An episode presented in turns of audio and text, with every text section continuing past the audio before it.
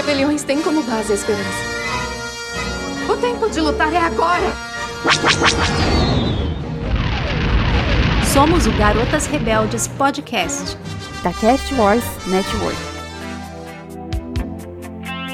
Saindo daqui eu não sei pra onde eu vou, só que aqui eu não posso mais ficar. Normas demais ficam pra trás. Só sei que é assim. Me perder amanhã eu vou partir. Deixa que me leve, chama por mim. Eu vou ouvir o que disser. Eu sei que eu vou me libertar em si me transformar. Se o amor me chamar, não vou negar. Não vou ser Jedi. Se você me chamar, nem vou pensar. Não vou ser Jedi. Se o amor me chamar, eu vou deixar. Não vou ser Jedi. Se você me chamar, nem vou pensar. Não ser mais Jedi. Bem-vindos, garotos e garotas rebeldes, à mais nova missão. Hoje, eu de host, vamos alternar um pouquinho brinca essa brincadeira. A Bruna é mais atrapalhada, então desculpe qualquer coisa, estou roubando essa frase do nosso colega. E a gente vai falar de uma personagem muito, muito especial, que só pela nossa frase de abertura todos saberão. Vamos deixar a, a, a, o suspense. Porque rebeliões são feitas de esperança e de um pouco de ousadia e arte. E aqui está comigo a minha parceira, que eu inverti a ordem de falar dela. a garota rebelde Red 5. Diga oi, Kátia. Oi, pessoal, aqui é Kátia e provavelmente a KT2 vai reclamar aí se tiver que mexer nessa ordem. Duvido que ela vai fazer alguma coisa, vai deixar do jeito que tá. é, é pra, mudar, é pra mudar a energia, entendeu? o Yang Yang, a gente dá uma misturada de vez em quando pra, pra, dar uma, um revertério na cabeça dos nossos ouvintes, entendeu? Só Exatamente. Assim, tem alguma coisa errada com esse episódio. Subvertendo expectativas. Exatamente. Vamos lá, vamos fazer diferente dessa vez. E hoje nós vamos falar da melhor, não, melhor não, porque eu gosto de uma outra. Eu tenho um amor sincero por outra Mandaloriana, mas vamos falar de uma das melhores Mandalorianas que a gente já viu e que, na minha opinião, é uma das melhores personagens de Star Wars Rebels. Vamos falar da nossa querida Sabine, que é uma Mandaloriana grafiteira e que também quis se tornar uma Jedi. goste ou não goste, é assim que vai funcionar. Sabe Deus o que vem, né? Na Sofas, na volume 2. Mas a gente tá esperançoso e tudo bem, ela se tornou Jedi, a gente aceita. E a gente vai falar disso depois. Isso aí, a, a Bruna já sai na largada queimando a pauta todinha. Não é, eu estou dando um gostinho do nosso tá episódio para os nossos ouvintes pensarem assim, quando elas vão falar disso. E eles ficam até o final esperando a gente falar disso, entendeu? Então ouvindo, hein, ouvintes? É para ficar até o final. Exato! Vocês já assistiram aquelas propagandas lá de curso online gratuito? Fique até o final que você vai receber uma oferta imperdível. Então você sempre fica até o final e não compra o dito do curso. Mas aqui a gente uhum. não vai uhum. vender curso nenhum. A gente só vai falar de Por enquanto. Quem sabe um dia a gente ensina alguma coisa, né? E vamos falar da Sabine no nosso primeiro bloco. Vamos lá falar do surgimento da Sabine no primeiro episódio de Star Wars Rebels. Se você é nosso ouvinte e nunca assistiu, provavelmente já ouviu um episódio especial sobre isso aqui. Mas se você ainda assim tem seu coraçãozinho duro que não quis assistir Star Wars Rebels porque o primeiro episódio é um episódio um pouco mais infantil, a primeira temporada é um pouquinho mais infantil. Não deixe de assistir. Eu fiz muitas pessoas assistirem Star Wars Rebels e falavam assim. Mas é bem, é bem isso mesmo, né? Ele demora um pouquinho para engrenar. A primeira temporada, eu me lembro de quando eu assisti, foi meio arrastadinho, assim, ai não, vamos, vamos, vamos que vai melhorar. E realmente, quando você chega na segunda temporada, você já tá comprado já. Exatamente. E eu lembro quando eu vi a Sabine em Rebels, a gente te, tinha os Mandalorianos em Clone Wars. Só que até ali a gente tinha uma ideia de Mandaloriano. Eles eram um clã e tal, ele era um povo, né? E a gente vê uma única Mandaloriana, ela lembra um pouco o Boba Fett ali, né? Sozinha, só ela e tal, mas ela tem uma família que é diferente do Boba Fett. Naquela época, né? Depois o Boba Fett também teve uma família. Mas a gente tem a Sabine ali numa família toda diferentona. E foi muito engraçado quando eu vi ela, eu lembro da sensação assim, né? E eu sou uma romântica investida, e eu falei assim, gente, ela dava um par legal quando ela e o Ezra começam aqueles se engalfinhar lá. Eu já gostava dos dois juntos. Nunca comprei isso. Nunca. ah, eu gostava, gente. Eu, na época eu falava, eu gostava de casalzinho. Não, eu gosto de casalzinho, eu amo um casalzinho, mas esse nunca, nunca comprei. Ah, eu comprava no início, eu achei que ele ia apaixonar por ela. E no fim ele tinha, né? Mas eu acho que era mais um amor de irmão, sei lá o que ali. Eu acho que. Sabe o que, que eu, eu sempre senti em relação às primeiras aparições da Sabine e essa relação até com Ezra depois? Que ele ficava meio que impressionado e fascinado por ela. Sabe aquela coisa do adolescente que vê a mulher um pouco mais velha, aquela menina super maneira, descolada, legal e fica encantadão? Eu acho Sim. que era bem isso que acontecia assim entre os dois. E ela também era bem jovem, porque eu tava olhando aqui que a Sabine, na época da Batalha de Aven, ela tem 21 anos. Então ela só tem dois anos a mais que o Luke e a Leia na época da Batalha de Yavin. Então eles têm uma idade muito, muito próxima. Ou seja, lá no começo de Rebels, que se passa uns quatro anos antes da Batalha de Yavin, ela tem 17. Ela é super ela é jovem não... também, né? Sim. E o Ezra tem o quê? Uns 15? Eu nunca sei a idade do Ezra. 14, 15 lá no começo? Por aí, né? É uma diferença pouca entre eles. É, não é muita, não. Deve ser coisa de dois, três anos no máximo, né? É uma diferença pequena. Mas, apesar de ser uma diferença pequena, nessa fase sobressai muito essa diferença dos dois, né? Ele é muito molecão ainda e ela já é um pouco mais velha. Então ele tem essa fascinação de. É, fora que sim, né? Você vê o Mandaloriano já é imponente, né? É uma armadura, é porradeiro, cheio de arma. Então, assim, não tem meio que como não se impressionar Exatamente. E ela é toda coloridona, assim, né? Eu estranhei muito isso no começo, sabia, Bruna? Que as primeiras vezes que eu vi a Sabine, eu olhei e falei, gente, mas meio exagerado isso aí, né? Pesar pouco a mão demais aí nesse negócio. Mas aí depois, quando você começa a entender o conceito da personagem como um todo, a coisa dela ser artista, dela pintar tudo, aí super combina com ela ser desse jeito, né? E ela tem um jeitão, agora aqui pensando e falando com você, ali quando a gente tem o, quem, o Ezra, que rouba lá os caixotes, né? Na primeira cena de Rebels, a gente não conhece a família, a gente não sabe quem é ela e tal.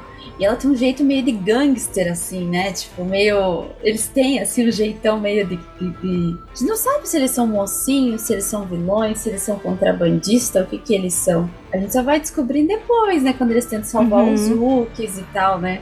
Então a primeira vez que eu vi ela, eu falei, nossa, gente, essa é uma revoltada, uma caçadora de recompensas, alguma coisa assim, né? Mas a, a, Sabine, antes dela se juntar com a Ghost, depois que ela saiu, porque ela, ela começa quando jovem na Academia Imperial lá em Mandalor. Então ela participa da academia, é tanto lá que ela bola aquela arma que mata Mandalorianos porque desintegra eles dentro da, da armadura, ela acaba funcionando por causa do Beskar, essa arma, e desintegra integra e nisso é que ela acaba virando uma persona não grata aí pros Mandalorianos, né? Uhum. A própria família dela, a mãe dela, a Ursa, fica brigada com ela e aí nesse período que ela sai de lá de Mandalor, ela fica com o pessoal caçador de recompensa, né? Acho que por isso que ela tem essa vibe toda também assim de bad, bad girl, né? Não é bad boy, ela é bad girl. Acho que também ela acaba por essa, essa experiência desse período, ela acaba ficando com essa essa vibe também. Sim, é que a gente só conhece isso depois, né?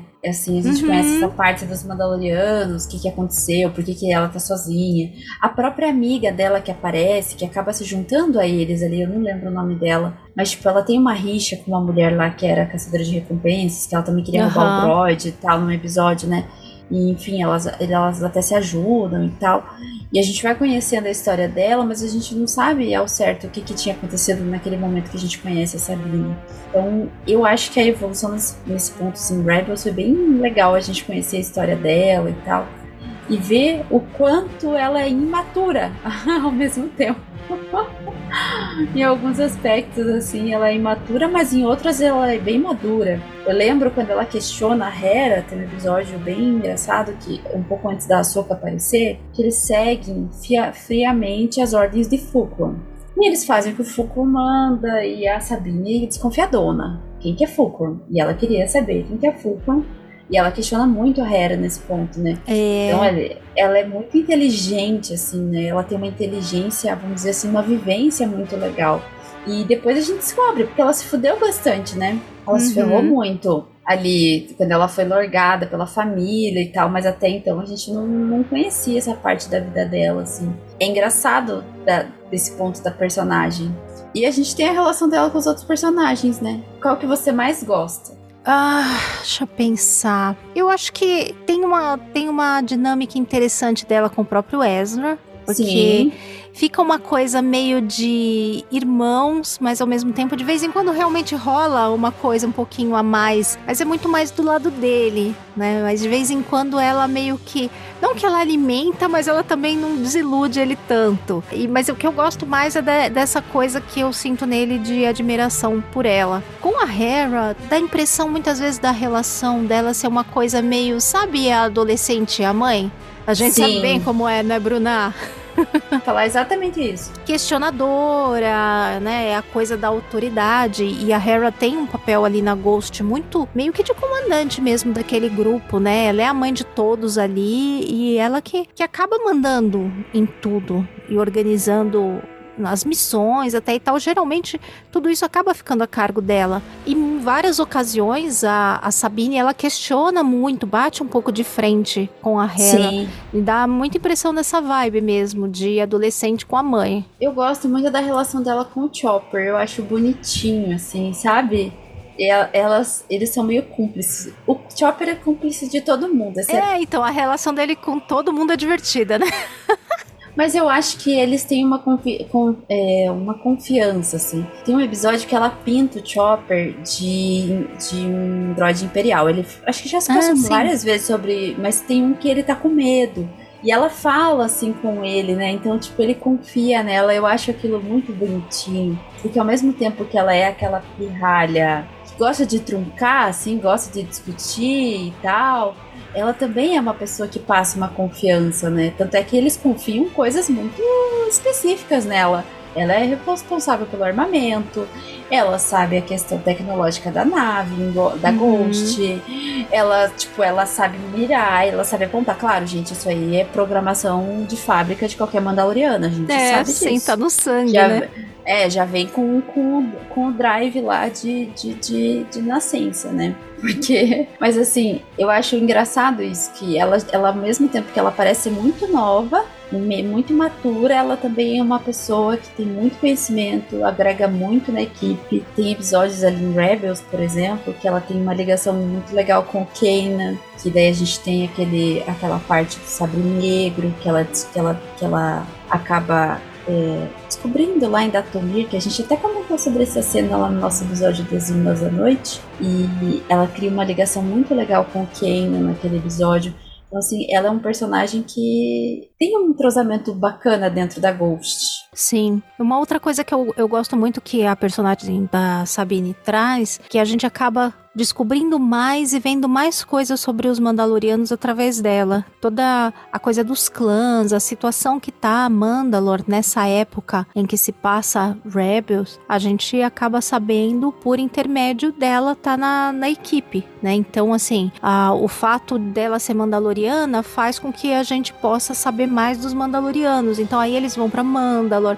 Tem toda a questão do próprio Sabre Negro, da, do, dos conflitos entre os clãs da questão da mãe dela, que é uma personagem importante lá em Mandalor. É, e depois a gente acompanha a história do Sabre Negro também com ela. Quando o Sabre Negro vai parar na mão dela, te, se desenvolve toda uma história a mais ali, né? Dela lutar para ficar com o Sabre Negro, lutar e vencer lá o, o Gar Saxon. E aí ela se mostra.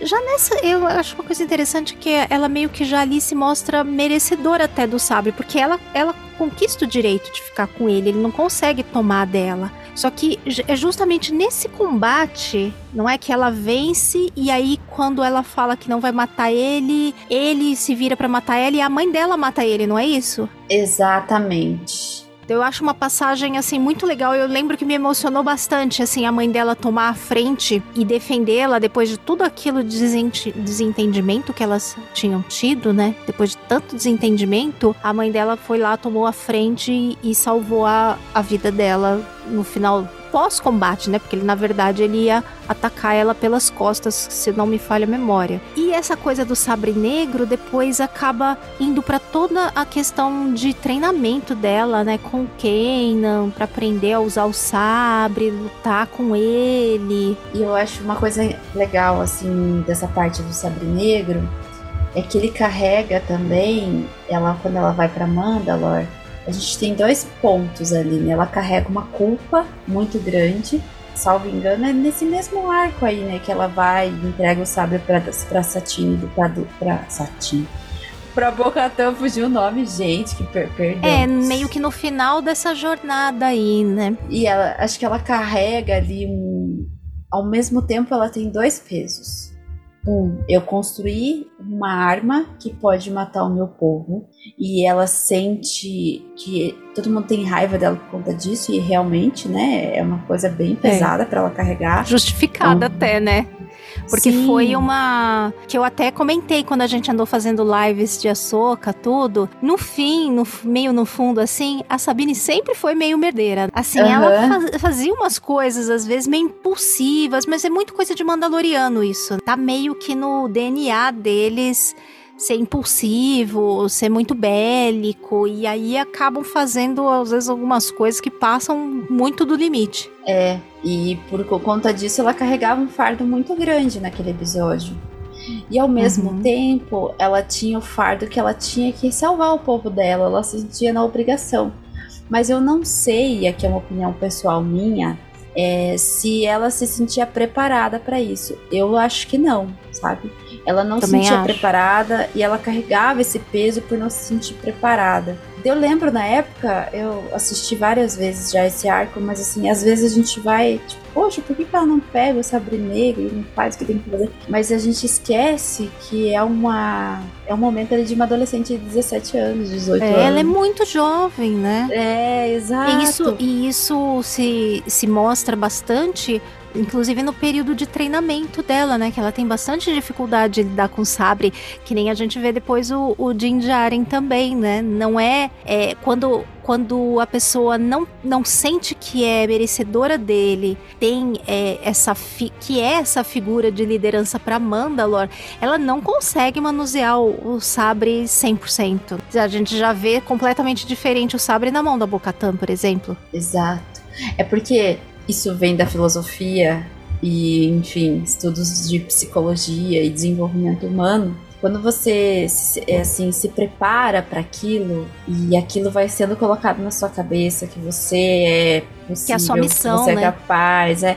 Já viu aqueles exercícios assim, se olha no espelho, põe a mão na, uhum. na cintura e pensa que é, é Mulher Maravilha, repete não sei quantos. Eu tenho um monte de recados para mim mesmo em casa assim, para você tipo colocar aquilo para dentro, né? E a Bocatã, ela cresceu sendo a realeza de Mandalore então, tipo, ela já tinha aquilo na cabeça dela, é. assim, que ela tinha uma. Não uma dívida, mas ela tinha uma obrigação com, a, uhum. com o planeta uma dela. Uma missão mesmo, né? É, eu acho que é uma obrigação, sabe? Porque eu acho que eles. É tão, é tão psicológico isso. Não, você tem que. A gente vê muito isso em filmes, até no nosso contexto histórico mesmo, né? Sim. Dessas pessoas que governam por questões de nascença. E a Sabine, ela não tinha isso.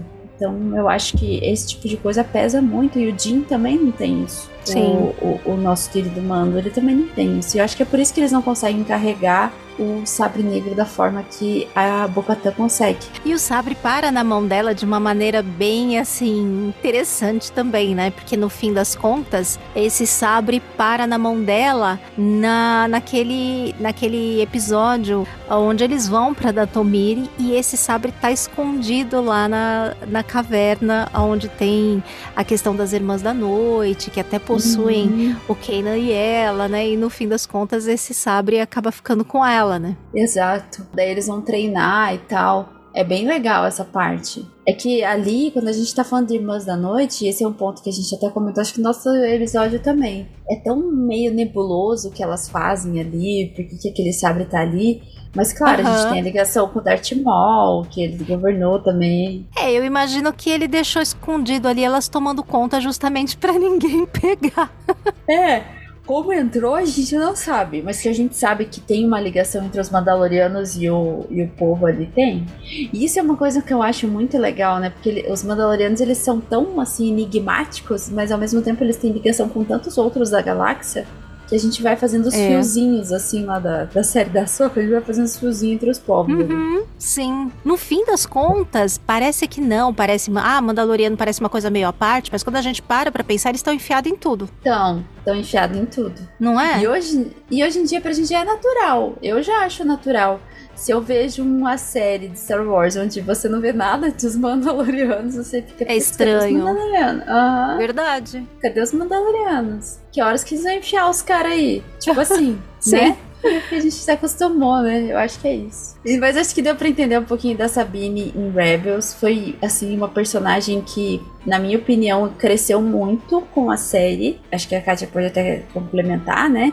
Mas ela pegou e, e, passou assim, a gente viu uma adolescente que não era uma adolescente, ela era mais assim uma jovem revoltadinha, a passar a ser uma mulher de verdade em Rebels. Eu, pelo menos, vejo ali quando ela pega ali no final, no último capítulo, que eles conseguem salvar e tal. Eu acho assim, poxa vida, ela tem uma carga muito legal com ela agora. Ela, ela evoluiu muito. O que você acha, Kátia? Até pensando nessa evolução, faz, faz muito sentido com o final, porque ela tá até na, no próprio olhar do Ezra tão mais amadurecido e tudo mais, que ele encarrega a própria Sabine de cuidar de Lotal por ele, né? De, de ficar tomando conta ali até ele voltar, deixa meio, ele deixa meio que isso como uma missão para Sabine. Meio que fecha ali um até um, um grande arco de amadurecimento dela, de ele confiar tanto nela a ponto de deixar o, a terra natal dele ali na, meio que nas mãos dela, né? Ela encarregada de tomar meio conta por ele ali das coisas enquanto ele não volta. É um final muito bonito mesmo. Fecha bem todo o amadurecimento da, da personagem. Ao mesmo tempo, com um, aquele finalzinho tem um gostinho meio uh, agridoce, assim, né? Meio tristonho. Ela fica. Parece que ela fica meio melancólica, assim. Uhum.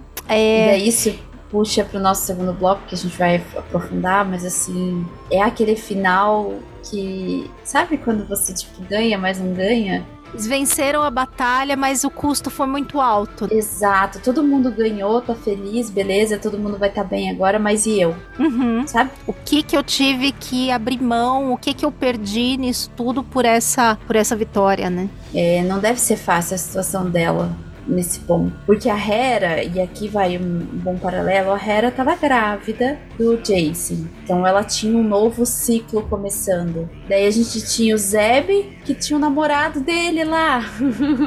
que ele foi conhecer a família. Sim, eu tava indo pro, pro um mundo, pra um outro mundo novo, reconstruir, né? Então ele tinha todo um propósito para executar uma coisa nova, né? de um novo começo. Ela meio que ficou ali ali só meio que esperando. Por isso que acho que é tão melancólico esse final. Exato. Daí, tipo, eu acho que ela se sentiu só mesmo. Uhum. Porque todo mundo, tipo, encerrou um ciclo e começou um novo. E ela não. Tipo, ela encerrou um ciclo e parou. E deve ter sido triste pra ela ali no final. Depois de tudo que ela passou, assim. Claro, gente, a gente tá falando de um personagem, né? Ser humano, às vezes a gente meio que tem que ter outros pensamentos. Mas a personagem em si, ela, ela é compreensível as atitudes dela. partindo para o nosso segundo bloco, agora a gente vai falar da polêmica. Eu acho que é um pouco polêmico porque a gente tem opiniões para os dois lados. Eu adoro passar pano para Star Wars, passo pano mesmo, não tenho vergonha nenhuma de dizer isso. Acho muito feio ficar falando mal da série, de qualquer uma que seja. Não gostou, guarda pra você, brincadeira. Fala com respeito, só isso. Fale tudo o que você acha respeitosamente, Exato, já tá ótimo. sem ofender o coleguinha. Porque eu tenho um ditado, sei lá de onde que é isso, mas às vezes eu vejo isso no Instagram. Aquilo que às vezes a gente não gosta é o amor de outra pessoa. Então respeita, Uhum. poxa.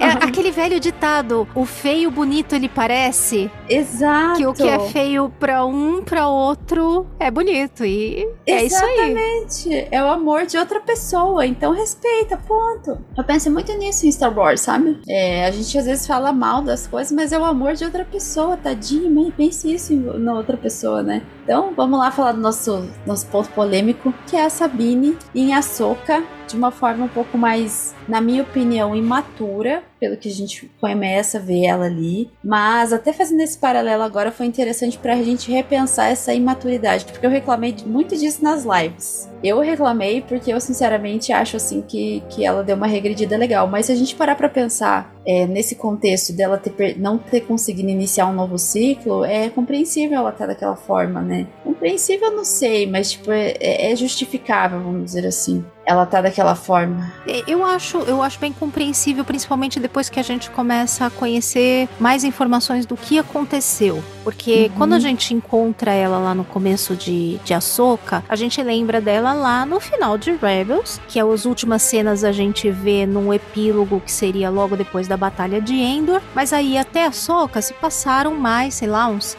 seis, cinco, seis anos mais ou menos. Então já se passou mais um bom tempo. Ou seja, do final lá de Rebels, lá encostando lá na Batalha de Yavin, até a Soca, tem quase 10 anos aí, praticamente 10 anos. E se a gente parar pra pensar, não devem ter sido 10 anos nada fáceis pra Sabine, porque ela ficou meio que tomando conta lá de Lotal, a Hera a- tocando a vida de mãe dela e de integrante importante da da Nova República. Zeb e Kalos foram embora. Ela perdeu o Ezra. Então imagina, foi todo um tempo que ela ficou sozinha. E eu imagino que a essa altura, ainda depois de perder a família, que a gente fica sabendo depois, que na Noite das Mil Lágrimas lá ela perdeu a família dela também, lá em Uhum. Mandalor. Então eu acho que dá pra entender bem o porquê que ela tá meio ligou o foda-se, assim, sabe? Ah, nada Sim. mais muito importa, não tem muito mais o que eu fazer. Eu acho que isso fica muito nítido, inclusive, quando a gente encontra ela lá e é uma Sabine descolorida. A gente Sim. vê uma Sabine que não é aquela Sabine colorida que faz arte, então as coisas dela estão guardadas, a armadura tá guardada, tá tudo guardado, ela tá lá bem assim, tanto faz Murchinha. murcha. No máximo, ela é mãe de pet, mãe de gato. E é o que tem pra hoje, né? Ela virou a tia dos gatos lá de, de Lotal. Tamo junto! Então, é, então, nesse, nesse ponto, eu ainda acho que nesse ponto, provavelmente o que salvou ela foram, inclusive, os gatos de Lotal. Porque Olha. pelo menos ela se ocupava, né? Dava ali um. Tem sempre que dar comida, tem que limpar, então te mantém ocupado de certa forma. né? Então, Ah, que- eu acho que nesse ponto dá pra entender e, e a gente estranha encontrar ela assim diferente, mas depois que a gente junta todas as peças, quando vai chegando mais pro final da história em Ahsoka, dá pra entender melhor esse arco dela e por que a gente encontra ela assim tão xoxa, parecendo que regrediu, mas eu não acho que ela regrediu. Ela simplesmente tá num momento assim bem deprimido da vida, assim, bem, ai, não tenho muito mais nada a fazer, não tenho muito mais nada a querer, tá cada um para um lado. Ela foi abandonada pela Soca também. Tem isso de importante. É porque no comecinho a gente não sabe o que rolou quando começa a Soca, mas depois conforme as informações vão Uhum. vindo, a gente percebe que ela teve treinamento por um período com a Soca que a gente também não sabe direito quanto foi, mas certamente começou depois, depois de Rebels. E eu acredito que não tenha sido muito imediatamente, deve ter tido ainda um tempinho. Acho que não deve ter sido muito imediato. Tem algumas coisas que a gente realmente não sabe ainda, mas teve esse período de treinamento em que deve ter sido muito difícil para ela, porque a gente fica sabendo que ela, apesar de ser levemente sensitiva, ela tem muito pouca aptidão para força até aonde ela chega com a com a Soca e a Soca meio que abandona ela como Padawan, né? Então imagina, perdeu a família, família de Mandalor, perdeu a família da Ghost, perdeu o Ezra mesmo, literalmente foi embora, não sabe se nem tá vivo nem tá morto. Tá lá, em Lotal que tem muito o que fazer. Pelo jeito que a gente encontra Lotal lá, tá parecendo tudo bem tranquilo. E a, e a Sabine me parece bem o tipo de pessoa que precisa de emoção. Essa uhum. coisa de estar de tá muito ali na chatice não combina com ela. Exatamente. Ela, eu acho que a Sabine, e eu compreendo ela, ela tem a síndrome do abandono. Ela sempre foi abandonada é. pela família. Rejeitada, quando ela fez né? A... Exato, dói, é triste. E eu fico pensando assim, o quanto deve ter sido difícil para ela, sabe? Eu sei que é um personagem, mas a gente se identifica, é, é, uhum. é, complicado, né? É porque são situações que, que as pessoas podem passar, dá para se identificar, né? Exato. Primeiro ela é abandonada pela família, e depois acontece tudo o que acontece em relação ao Keina, ao Ezra, daí cada um vai pro seu canto, ela fica sozinha, dela vai ser treinada pela Soca, não dá certo, a Soca abandona ela também.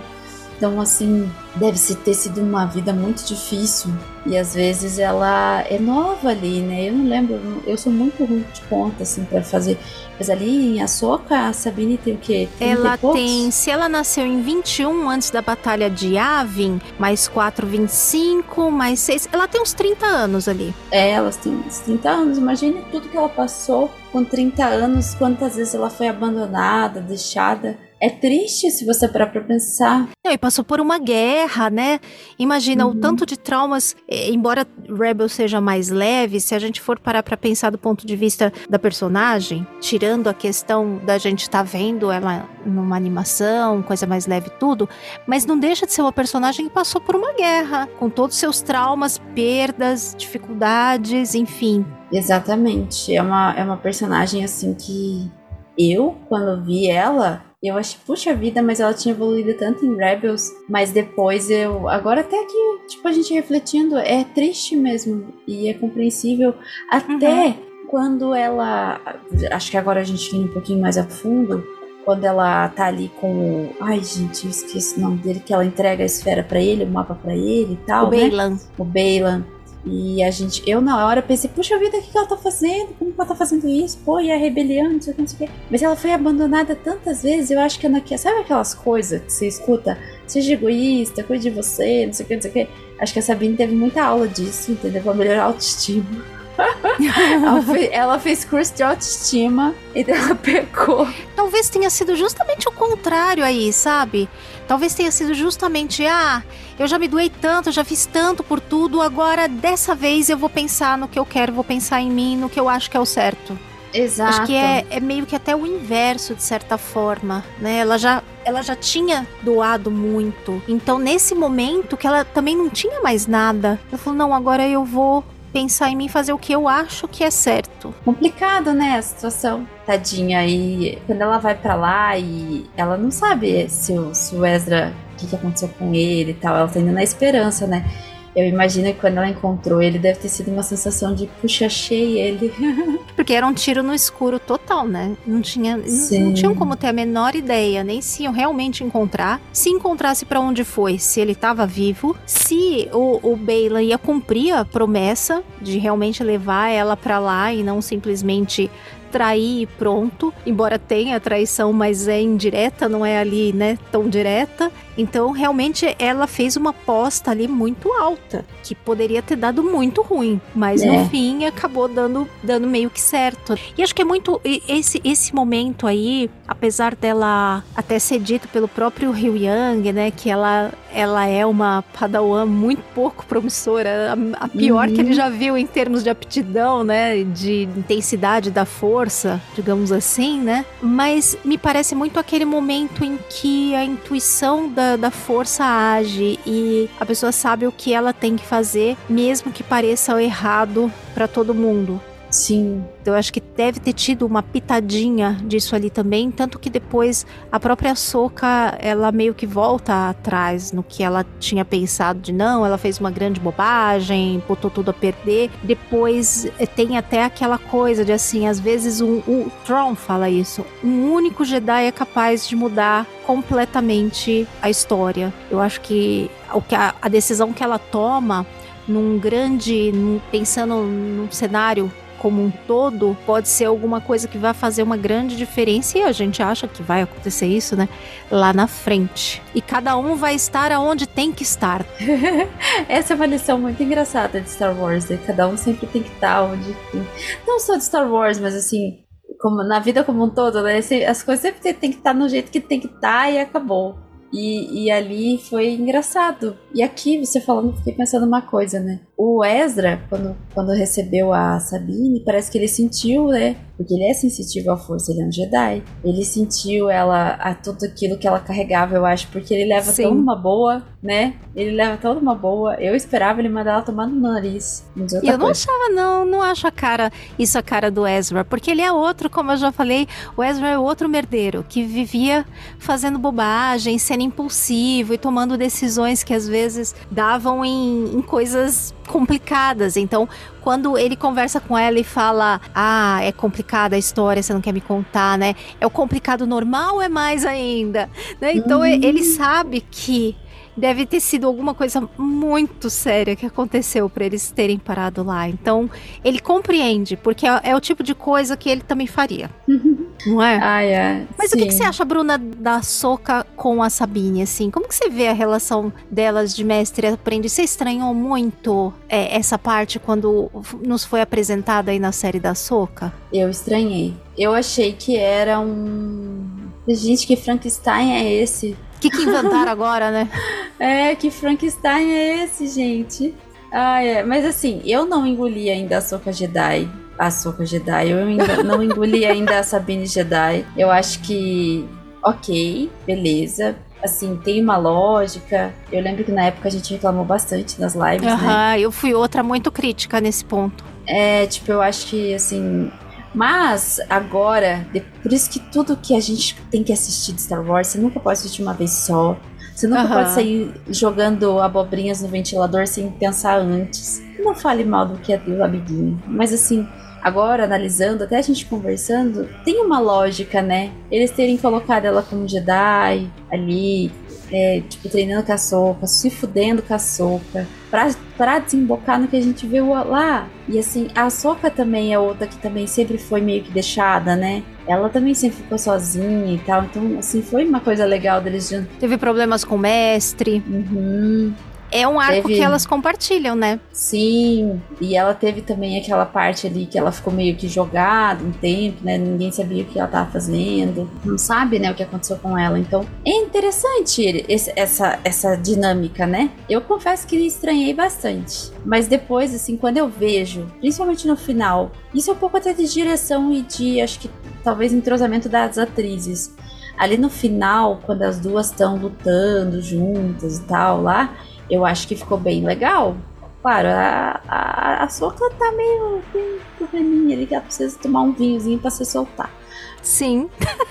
Sim. Mas a gente tem a Sabine ali, pô, tá legal ela. E quando ela coloca meio que um pouco de Mandaloriano no que ela tá fazendo, então eu acho que fica sensacional.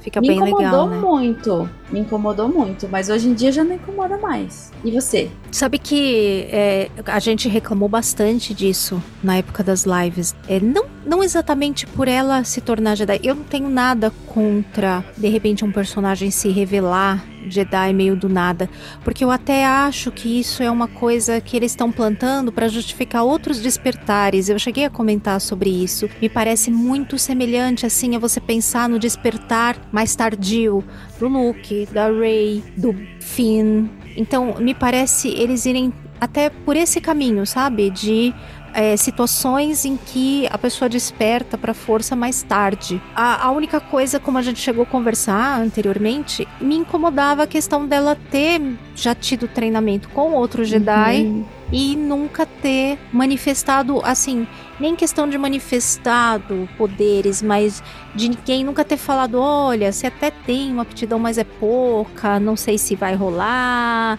Nunca sequer foi mencionado isso. Mas tudo bem. Isso daí, para mim, é puro suco de Star Wars. Da mesma forma como o George Lucas chegou lá e falou: Olha, uh, Anakin vai ter uma aprendiz agora. E essa soca aí vai ser a aprendiz dele.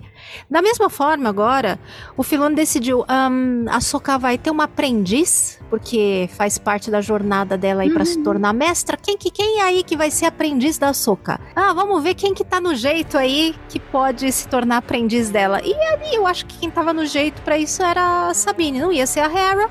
Não. O Jace era muito criança ainda, acho que não ia dar, digamos assim, a profundidade emocional que eles iriam querer de, de conflitos, né, de uma profundidade maior, não iria, não iria trazer para uma interação entre eles.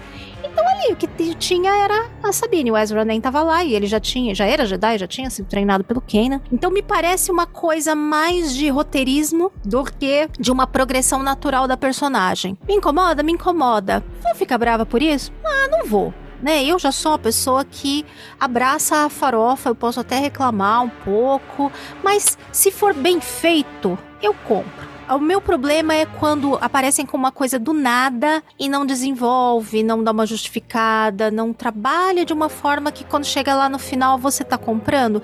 E isso eu acho que fizeram bem aí, porque agregou muito na história da Soca para que ela amadurecesse e, e fizesse as pazes com a questão de mestre de, dela de, com o mestre dela e dela mestra com a Sabine. Então foi uma, um instrumento muito importante no arco tanto da Sabine como da Soka para desenvolver as duas e introduzir esse elemento de, de Jedi. E ficou uma coisa interessante ainda, mais um Mandaloriano Jedi, que aí a gente vai ver que, que isso pode, é, de repente, implicar mais pra frente, né? Porque a gente já tem, a gente teve Mandaloriano Jedi muito antes, né? Lá há muito tempo antes, lá com Sabre Negro, Tarvis lá, e depois não mais, pelo menos não, a gente não ouviu outros casos, não surgiu os retcon por aí, não ouvimos outros casos.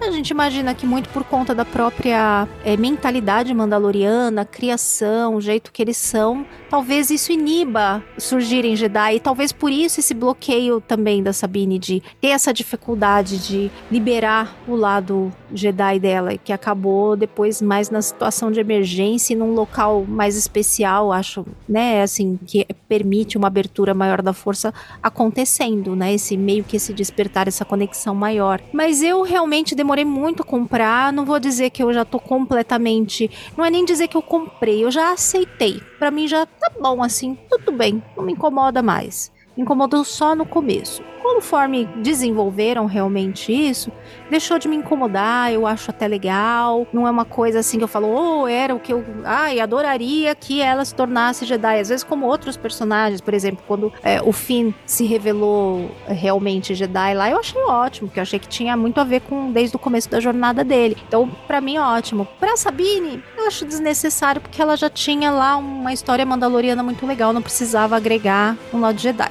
Mas já que veio, Vamos ver no que, é que vai dar isso. Por enquanto, deu em coisas interessantes. Então, enfim, vamos ver o que é que vem por aí. E falando em o que a gente espera, vamos para o nosso terceiro bloco para falar exatamente isso. O que você espera da Sabine no futuro, Dona Kátia?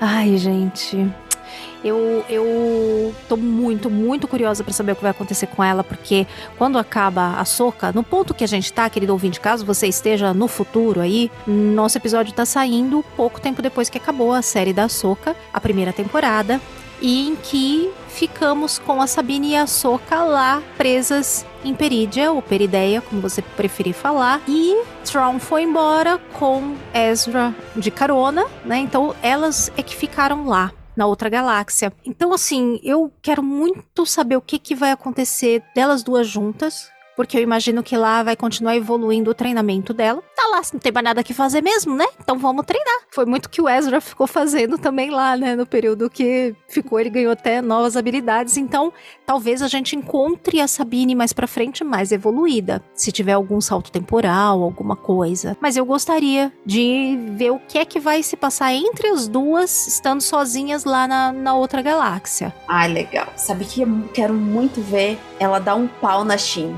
Oh, meu Deus, sim. Ai, mas podia ser aquela coisa, briga e depois faz as pazes. Porque eu acho Ah, que elas não. têm muito a ver de talvez ficarem juntas, assim, virar ou uma amizade, não precisa nem ser um chip, embora muita gente chip. Eu até chip também, que eu chip todo mesmo. Mas eu acho que a, a Shin, ela me parece que ela vai ser uma dessas personagens que vai dar trabalho, vai ter um arco meio Marajade, sabe? Me parece que ela tá indo meio que por esse caminho. E ela Ah, ficou não. lá, né? Então a chance delas ficarem se encontrando vai ser grande, né? Muito bem lembrado. Muito bem lembrado. Ah, mas eu não gosto da Shin, não. Eu acho que ela merece morrer. Você não gosta? Ah, eu acho ela uma personagem tão interessante, assim, ela é marrenta, sabe? Ah, eu acho que ela tem aquela cara de nojo. E a Sabine é meio marrenta também, entendeu? Então eu acho que pode combinar as duas. Mas Ah, vamos não ter que sei. ver. Ai, tá, vamos ver, vamos ver quem que vai estar certo lá na frente. Isso vai ficar registrado, está gravado, ouvinte, e cobra a gente lá no futuro, quando você tiver, se você estiver ouvindo e já tiver saído mais de Ahsoka, Sabine, Shin, e de repente que rumo que tomou essa história, comenta desse episódio antigo, porque vai ser muito interessante a gente revisitar o que a gente achava e depois da história já ter caminhado mais um pouco. Agora, eu espero também que a gente veja a Sabine com outros Mandalorianos, porque foi uma coisa que me frustrou quando a gente estava assistindo Mandalorian e apareceu Bo-Katan, Boba Fett, tudo isso mais, e a Sabine não apareceu, porque eu achava que teria assim, até um- seria uma boa oportunidade para ela aparecer, teria a ver, né, ela ser Mandaloriana também e aparecer ali naquela, naquela situação de estar de tá juntando Mandalorianos e tudo. Então eu, eu tô ansiosa para ver o encontro da, da Sabine com a Bo-Katan,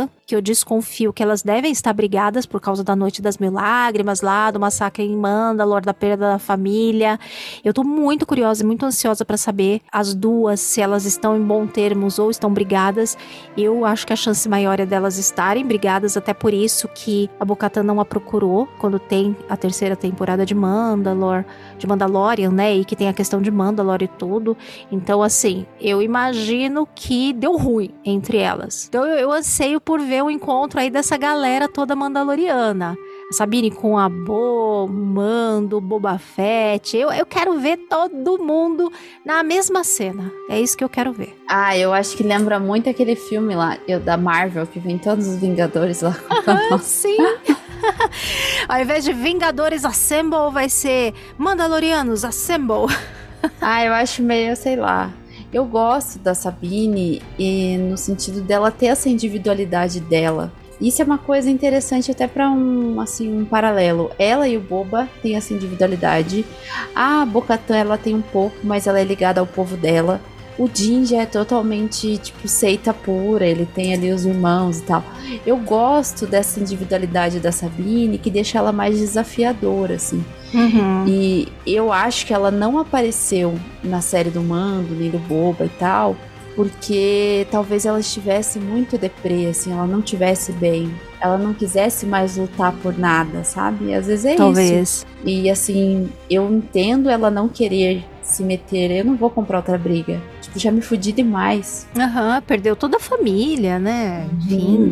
E a gente também não sabe, porque tem que lembrar uma coisa. Ali o povo que, que tá em volta da Bocatã são poucos, né? Que, tão sem, que são os que não, não, não, não tem a doutrina, que tiram o capacete. E a Sabine faz parte desse time. Ela não tem a ligação que o, que o Jim, pelo menos a meu ver, tem com a doutrina e tal, né? Então, Aham. às vezes, ela nem tem essa familiaridade, ela nem saberia como ser aceita, né? Não, e os Mandalorianos são muito divididos. Você vê, tem os do Exato. Credo, tem os da Bocatan, aí tem uma parcela que ficou com o Gideon, tinha a parcela que ficou com o Maul numa época Uhum. anterior, né? Então, Os Mandalorianos realmente são muito divididos. É difícil quem surja e, e unifique os Mandalorianos. Exato. Mas agora a gente precisa ver o que vai acontecer. Inclusive, quero ver a, a Sabine se encontrar com o Grogo. Ah, Esse ia ser muito Deus. fofo também. Outro Jedi, né? Pra, ser, pra virar Mandaloriano. Então, assim, é, vai ser interessante também quando eles se encontrarem. Vai, vai ser muito interessante. Vai ser diferente, né? Vai ser diferente. Mas eu não sei se ela vai ter uma ligação com ele como ela tem, assim, com, o- com os outros. Acho que ligação não. Eu digo mais no sentido assim de ficar curiosa de como pode ser eles se encontrarem. Em que Uhum. contexto, o que acontecer. Nem acho que vai ser alguma coisa assim, tipo, que vai juntar e vai, vai ter uma relação assim mais estreita. Não, também não. Eu até não vejo isso, mas eu tenho curiosidade de ver um encontro da, da galera, sabe? Uhum, eu também acho que vai ser diferentão.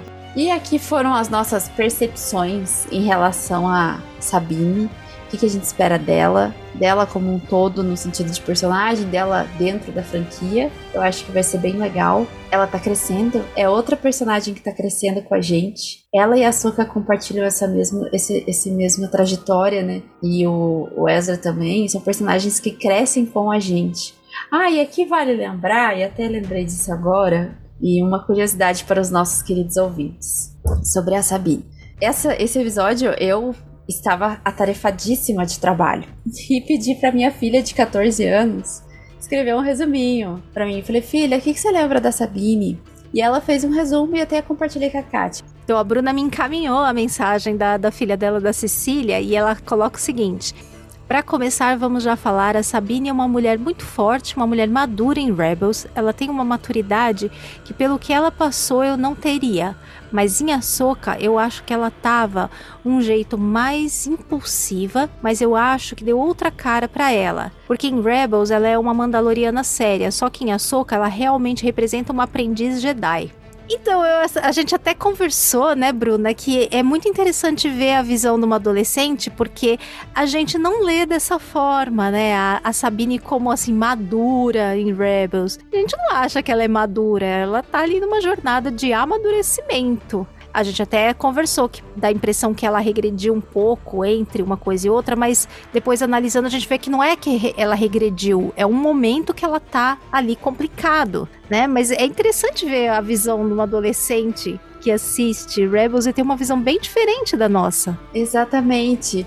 E pra gente ver como Rebels e todos os outros desenhos, né, que saem para essa faixa etária, tem uma mensagem para nós adultos que gostamos de Star Wars e assistimos e nos apaixonamos e tal, e criticamos, às vezes injustamente. Mas para aqueles público que é de verdade público-alvo de quem produz essas animações, né? Pelo menos Rebels foi produzido para esse público-alvo. E é interessante a gente ver essa, essa visão deles. E às vezes falta até esse tino pra gente antes de criticar. Não, a mídia não foi feita pra mim, foi feita pra ele, mas eu aproveito tanto quanto. Então é legal a gente ter esse tipo de, de interação, né? Mas aqui foram nossas percepções e nossos comentários em relação a Sabine. E foi muito especial falar sobre a Sabine, porque uma coisa que a gente comentou, inclusive lá no nosso episódio de aniversário, é que muito do nosso logo é inspirado na própria Sabine, né? Então o muro que tem o grafite pichado com garotas rebeldes em spray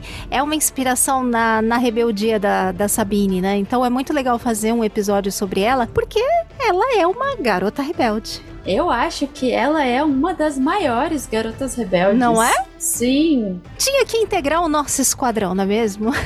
exato. Começamos o nosso segundo ano, né? Esse nosso segundo episódio do segundo ano, com um grande estilo com uma Mandaloriana garota rebelde.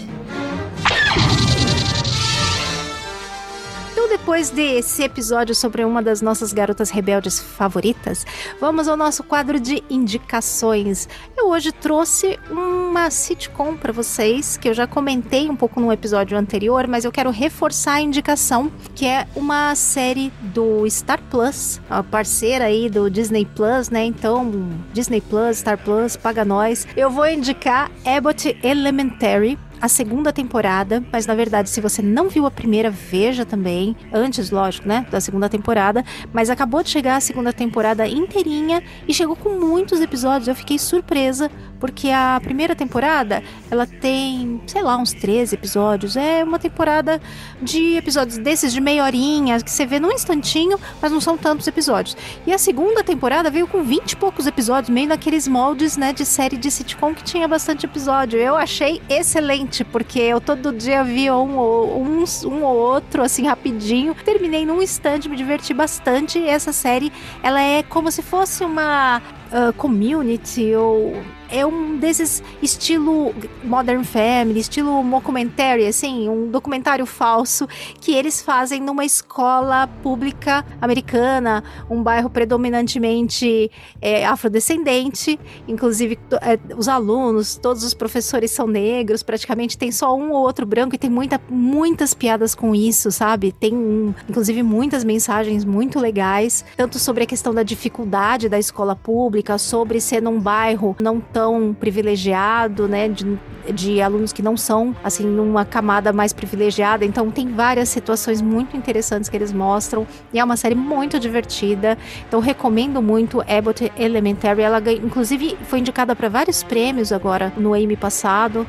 Então, vale muito a pena assistir. É, eu vou até vou anotar que eu vou dar uma olhada para dar um. Ah, e você que gosta de série assim meio de comédia e episódio curto, Bruna, assiste que você vai curtir, ela é muito boa. Assim que eu tiver tempo, eu vou assistir. tempo e não estiver com sono, né, Bruna? É que agora eu mudei minha rotina, eu acordo 5 e meia da manhã pra eu treinar às 6, pra tomar banho, lavar o cabelo, tá pronto às 8. Putz. Eu, como não assisto tanta televisão, eu vou indicar um livro, como sempre. Acho que tá virando rotina já, né? É, eu gosto muito de livros de autodesenvolvimento, já que a gente falou da Sabine tá ali desenvolvendo a vida dela e tal, e para quem às vezes tá aí nessas síndromes que é tamo junto, a gente sempre tá com um BOzinho para resolver internar. Sempre questões. Exato, e eu sou tipo, super adeptas a resolver esse tipo de coisa. Eu comprei um livro que se chama Napo do Napoleão Hill e do Joel J, bem legal, e é padrões de alta performance para quem quer um tipo um guiazinho assim é, diário, o que, que você pode fazer para melhorar o teu dia, melhorar a tua performance, tua motivação e tal. É um livro bem bacana e eu tô gostando muito. Super indico para quem gosta desses, desses livros assim de, de desenvolvimento pessoal. Não é de autoajuda, porque ele é um livro mais reflexivo, te, te faz fazer muitos exercícios práticos ali, mas é bem bacana. Quem gosta de Napoleão Hill, o livro tá bem, bem rico de informações, bem legal. E as indicações, elas vão sempre lá pro post no site da Cast Wars. Então, se você perdeu, não deu tempo de anotar, tá aí lavando louça, com a mão ocupada enquanto tá ouvindo a gente, ou tá na academia, cuidado, não tropece. E não tem como anotar, vai lá depois no post da Cast Wars, que as nossas indicações estão sempre lá no post. Então confere lá as indicações que também se às vezes a gente falou, não deu para você entender direito o nome, vai lá no post que fica facinho de você poder ir atrás. Então vamos agora aos nossos comentários. Tivemos comentários nas últimas edições e você também que acabou de ouvir esse episódio, aproveite e comente. Você pode comentar lá no Spotify, no nosso site, no post do episódio. Você pode comentar nas redes sociais, lá no Instagram do Garotas Rebeldes, ou mandar direct, ou comentar no post do episódio. Enfim, são muitas as maneiras de entrar em contato com a gente e a gente adora receber os comentários de vocês. Então podem mandar, porque é sempre muito legal ver o que, é que vocês estão achando. Inclusive, se quiserem dar sugestões, estamos sempre abertos. Algum tema que vocês querem ver a gente aqui, ficar papeando, conversando sobre ele, manda lá uma mensagem lá no nosso Instagram, que na medida do possível ele vai pro listão de e quem sabe a sua sugestão vira um episódio. Exato. Vou ler o primeiro comentário lá do Instagram. A gente recebeu um comentário do Carlos Skywalker falando da nossa live do Garotas Rebeldes um aninho, nosso querido bolo. um ano do primeiro bolo. É bem bacana. Se você não conferiu a nossa live de aniversário, tá muito divertida. Tá no canal do YouTube do Cast Wars. Já se inscreve no canal, aperta o sininho. e o Carlos Skywalker comentou assim: perguntou, né, sobre a live e tudo mais. Ele falou assim: já vou ver. Daí a gente perguntou ele contar o que, que ele achou. E ele: acabei de ver a live, adorei. Que venham mais anos incríveis. A gente agradece, Carlos. Muito obrigada pelo carinho.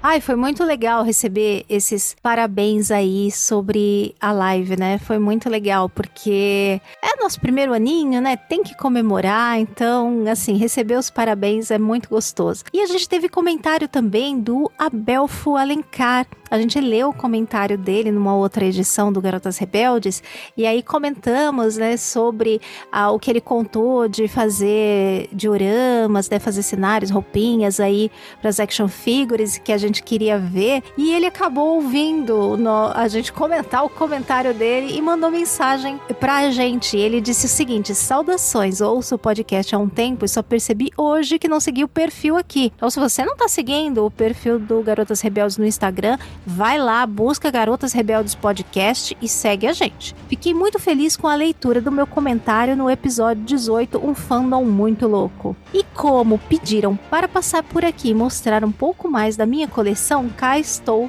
falando diretamente do Ceará. Agora que limpei, posso mostrar. Aí ele mandou um vídeo pra gente com a coleção, as coisas que ele faz, muito legal. Puxa, Bel, obrigada por mandar pra gente. A gente fica tão contente quando tem essa interação com os ouvintes. Isso pra gente é fantástico, sabe? Porque a gente produz o conteúdo com muito amor, se a gente se diverte e tudo mais, mas é muito difícil não ter às vezes noção de como tá sendo recebido lá do outro lado. E pela experiência que a gente tem assim de ouvintes, sendo ouvintes de podcast há muito tempo, a gente sabe o quanto que estando ouvindo as pessoas falando, a gente desenvolve uma relação com elas que parece até uma amizade, uma coisa mais íntima, mesmo sem nunca ter falado com a pessoa ou sem nunca ter encontrado com ela, sem ter um contato direto pessoal. É, a gente, embora a gente saiba que certamente muitos ouvintes adoram ouvir a gente e, e se sentem de alguma forma amigos, a gente receber as mensagens confirmando isso é realmente uma satisfação muito grande, é muito enriquecedor. Não, é que a gente sente, quando a gente recebe esse tipo de comentário, a gente sente assim que o nosso trabalho tá valendo a pena, né? É, exatamente. Mesmo que a gente toque. É o pagamento. é o pagamento, mesmo que a gente toque profundamente, que seja um, dois ouvintes. Missão cumprida com sucesso, não é mesmo, Bruna? Missão cumprida com sucesso, não é mesmo? Exato. Então, esse foi o nosso episódio de hoje. Falamos aí de uma das nossas garotas rebeldes favoritas. Não esqueça de comentar os episódios. Pode comentar em episódio antigo também, se você ouviu depois ou tá maratonando. A gente resgata o comentário e lê também. E não deixe de seguir também a Cast Wars no Twitter, no Instagram, assinar e se inscrever no canal da Cast Wars no YouTube para não perder as nossas lives. Ativa o sininho lá também, porque quando tem série, a gente faz live. Inclusive, quando tem também alguma gravação especial, a gente faz a gravação por live também. Então aí você fica acompanhando em primeira mão. Não deixa de se inscrever lá no canal. E siga também o Garotas Rebeldes no Instagram, no arroba Garotas Rebeldes Podcast. Se puder, apoie a gente lá pelo Apoia-se, é o apoia.se barra castwars, ou você pode apoiar pelo Orelo também. A partir de 10 reais de apoio, você já entra no nosso grupo lá do WhatsApp, pode conversar com a gente todo dia, é muito divertido de verdade, não é, não é porque estamos lá não, mas é um grupo assim que se tornou é um grupo muito unido, com várias amizades, assim, e é muito gostoso. A gente marca watch parties, você recebe o episódio antes, ajuda a escolher capas, enfim, é, tem muita interação mesmo de verdade. Então, se você puder, apoie a gente e não precisa ser com esse valor, pode ser com menos. E você pode apoiar a gente também indicando um episódio para alguém. Então, aquele episódio que você acha legal, indica para um amigo, uma amiga que gosta de Star Wars para se divertir junto com a gente e quem sabe se tornar mais um garoto ou garota rebelde. Exato. Bom, ficamos por aqui hoje, né, Bruninha? Missão cumprida com sucesso? Missão cumprida com sucesso. Poxa, já acabou? Ah, droga! Até a próxima, pessoal. Até. Um abraço. tchau, tchau. tchau, tchau.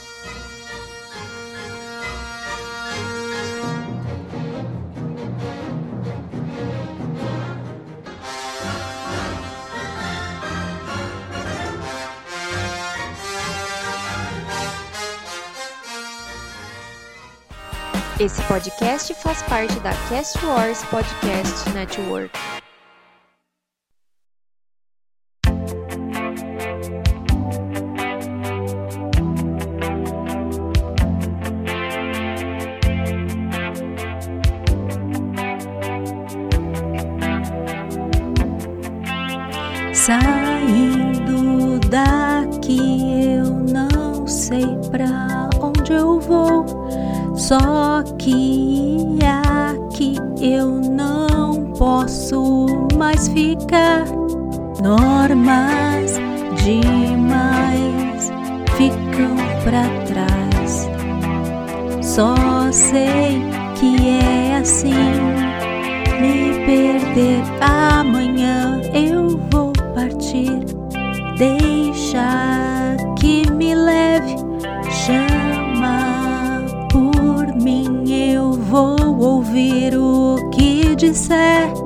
Eu sei que eu vou me libertar. Em si me transformar. Se o amor me chamar, não vou negar. Não vou ser Jedi. Se você me chamar, nem vou pensar. Não vou ser Jedi. Se o amor me chamar, eu vou deixar. Não vou ser Jedi. Se você me chamar, nem vou pensar. Não ser mais Jedi.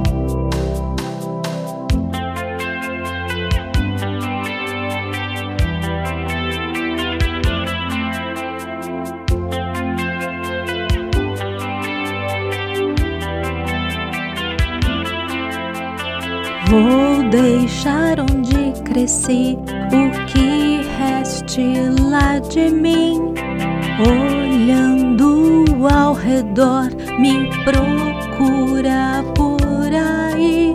Se é isso que quer, vou me tornar. Em se transformar. Se o amor me chamar, eu vou deixar. Não vou ser Jedi. Se você me chamar, nem vou pensar. Não ser mais Jedi.